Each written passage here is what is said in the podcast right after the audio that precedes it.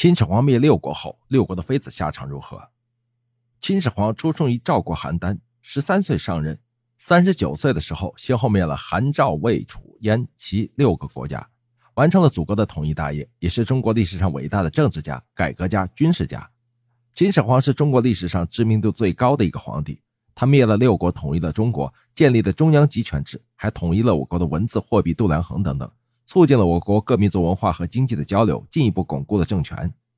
秦始皇还发动战争，扩大疆域，使秦朝成为我国历史上第一个以汉族为主的多民族的封建制国家，为以后各个朝代的建立打下了基础。还修建了万里长城，对我国的历史做出了重大贡献，对后人产生了深远的影响。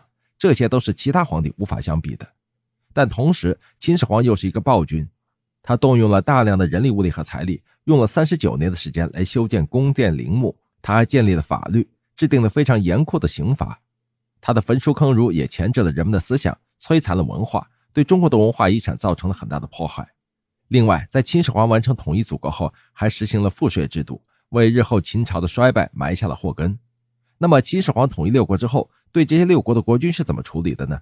六国国君每一个都是妻妾成群的。秦始皇对这些后宫的妃子又是怎么处理的呢？前面说过，秦始皇是一个暴君，做事果断、残忍、狠毒。秦始皇把六国的国君全部杀掉，以绝后患。还有那六国国君的后宫妃子，加起来有三千多人。这么多的后宫佳丽，他们个个出水芙蓉，天生丽质，面若桃花。如果把这些家人放了呢？确实有点可惜。秦始皇虽然不是好色之徒，但是也没有把这些后宫佳丽赶尽杀绝，而是把大部分的收编放进了后宫。这在当时是非常正常的。秦始皇更多的用意是充实后宫，同时带有炫耀的意思。秦始皇把这些后宫佳丽接到了秦国，可这六国的后宫佳丽实在太多了，秦始皇的后宫根本放不下呀。于是特地建了一座非常大的宫殿群来安置他们。这个宫殿群啊，就是人人都知道的阿房宫。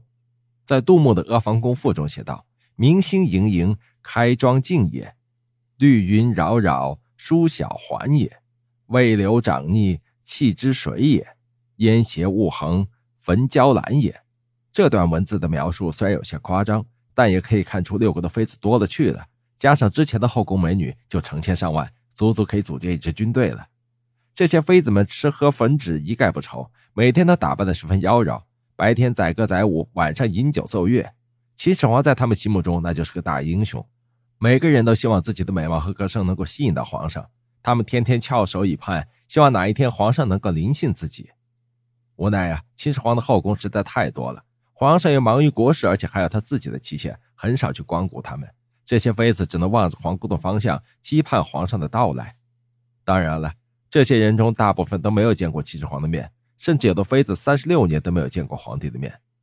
这些来自六国的妃子离开自己的国家，被当作秦始皇的资本，深宫寂寞，味同嚼蜡，怨女成群，长夜漫漫，凄苦一生。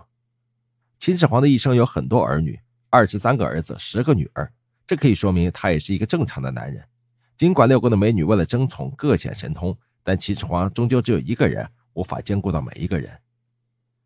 这些妃子根本就不知道什么亡国之恨。秦始皇过来的时候就歌舞升平，不过来的时候就翘首以待。这种情形一直持续到秦始皇离世。秦始皇去世后，秦二世对这些妃子的处理是皆令从死，死者甚众。于是，这些可怜的女人们结束了颠沛流离的一生，成了秦始皇的殉葬品。